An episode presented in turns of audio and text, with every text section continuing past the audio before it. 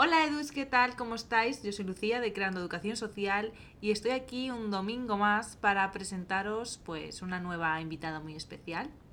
Así que nada, eh, vamos a ir con ella y os voy a presentar a una chica muy especial para mí que se llama Dana. Eh, y bueno, ya os va a contar ella un poquito más. Hola Dana, ¿qué tal? Hola, ¿qué tal? Bueno, a ver, cuéntanos un poquito quién eres tú. Bueno, pues yo soy Dana, tengo 19 años. Eh, estoy estudiando para técnica en atención a personas en situación de dependencia. Ese TAPS de este que me cuesta tanto pronunciar así, ¿no? Sí. Bueno, ¿y qué más? Y pues nada, la verdad me gusta mucho aprender y pues nunca está de más saber siempre más cosas. Efectivamente. Y bueno, pues hablando un poquito más de, de, tu, de tu ciclo, ¿no? Porque esto es un ciclo, ¿verdad? Sí, medio. Perfecto. Pues a- para hablando un poquito más de tu ciclo, cuéntanos eh, qué es en realidad.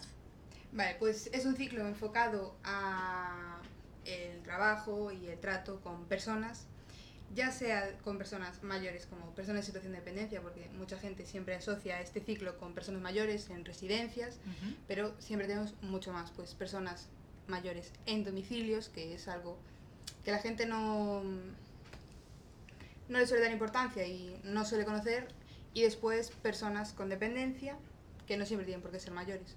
Efectivamente. Personas con diversidad funcional, supongo, Exacto. ¿no? Vale, perfecto. Y bueno, hablando así un poquito más del ciclo, ¿qué es lo que más te gusta de él? A ver, pues como todo ciclo, pues la parte práctica, ¿no? Siempre es algo muy importante y yo creo que ya no solo en los ciclos, sino a la hora de estudiar, ya sea la ESO, ya sea primaria, ya sea bachillerato, yo creo que... Sí, al final es como, como se aprende, ¿no? Con ensayo-error. Exacto. Y bueno, ¿y por qué? ¿Por qué te gusta más esta parte? Bueno, pues yo creo que es la parte con la que mm, al final más vas a tener que estar en contacto con la persona y pues siempre es muy importante saber cómo te tienes que comunicar con ella. Al final, pues tenemos asignaturas que son, por ejemplo, primeros auxilios y es muy importante saber cómo tienes que hacerlo, ¿sabes? No solo el que te estén explicando, tienes que agacharte, tienes que presionar, no, sino el que te pongan ejemplos prácticos. Sí, hacerlo tú, ¿no? Exacto. Y, y bueno, hablando un poco de, de primeros auxilios, ahora que lo sacas, yo creo que mm, es una asignatura que debería estar en todos los, en todos los ciclos, carreras, eh, bueno, eh, institutos, eh, absolutamente de todas las formaciones, ¿no? Porque me parece algo súper necesario eh, en todos los ámbitos. Sí, yo creo que es algo que incluso se tendría que impartir a partir de la ESO. Igual antes es un poco temprano, ¿no? Por decirlo Sí. manera. Pero como asignatura obligatoria, no como las míticas charlas que te vienen una vez al año, Sí. igual, y se cuadra. Sí. Sí, sí, es que yo igual recuerdo de, de que viniera así alguna, alguna charla al, al cole, ¿no? A hablar sobre esto, pero ahora mismo, y de hecho ya tengo un, un- el ciclo, bueno, el ciclo, perdón, eh, tengo el curso de primeros auxilios y ahora mismo no sé si me acordaría, me refiero igual algo que se fuera como renovando año tras año, algo así, porque sí, ahora mismo tengo la parte teórica, pero no, no me acuerdo mucho de esa, de esa parte práctica, ¿no? Claro, no, al final la parte teórica sí nos la sabemos todo, un mogollón de cosas, pero al final lo que importa es la práctica, ¿no? El saber cómo tienes que hacerlo, de qué manera. Y yo creo que para mí me parece que es algo tan importante como a lo mejor aprender a dar sintaxis o multiplicar. Sí, sí, tal, tal, tal cual. Y bueno, a ver, eh, supongo que con esto del, del confinamiento y de esta situación que estamos viviendo de pandemia mundial, estudiar a estas alturas tampoco supongo que está siendo fácil, ¿no? ¿Cómo es esto No. de estar estudiando online? Pues a nivel teórico, pues al final te acabas adaptando y todo, pero a nivel práctico es algo que de lo que careces, ¿no? Porque por videollamada pues no puedes hacer lo mismo que a lo Claro. mejor si estás frente a frente con la profesora o con todos los materiales incluso que, que el ciclo tiene. Sí, sí, sí.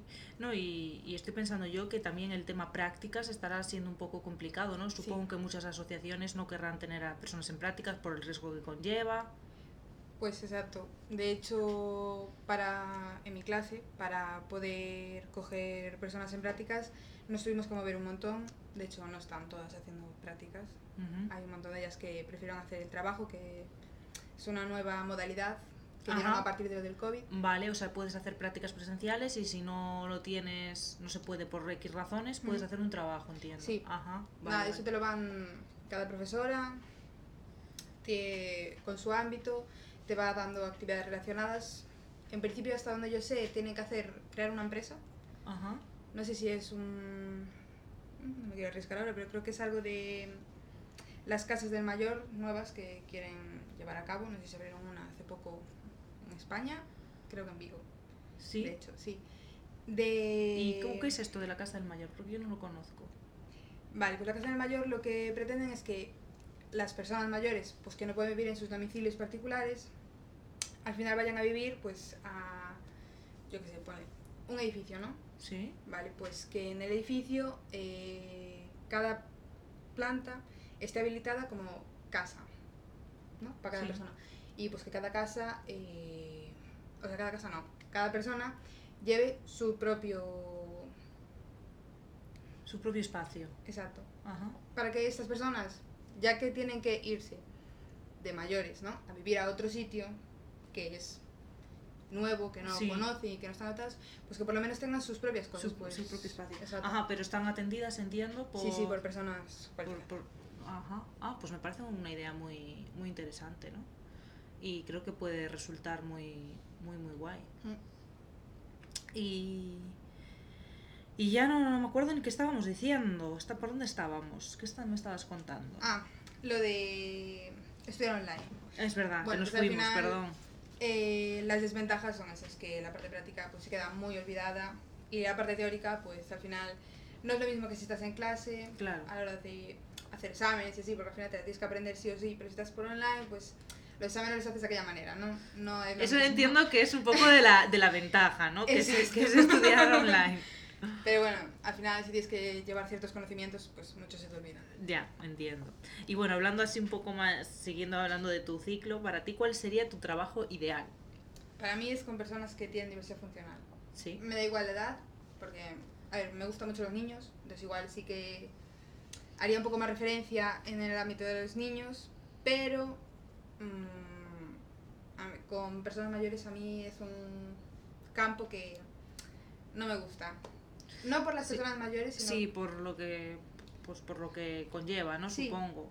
Eh, sí, yo, yo, por ejemplo, nunca tra- tampoco trabajé con personas mayores y es un ámbito que tampoco me gustaría mucho tocar porque no me veo como capacitada, ¿no? Con No. superar todo el rato, pues eso, personas que cada vez eh, le cueste más, eh, posiblemente personas que eh, se vayan muy rápido. La, degeneración siempre va a ser mucho mayor cuando hablamos de personas mayores que cuando hablamos con personas que tienen Sí, diversidad funcional. sí, sí, sí, sí. A mí sí, también me costaría un poquillo el ámbito, pero me parece maravilloso y desde aquí pues eh, felicito a todas las, las EDUs y a todas las, las técnicas que estén trabajando en este ámbito porque, porque ole, ole vosotras.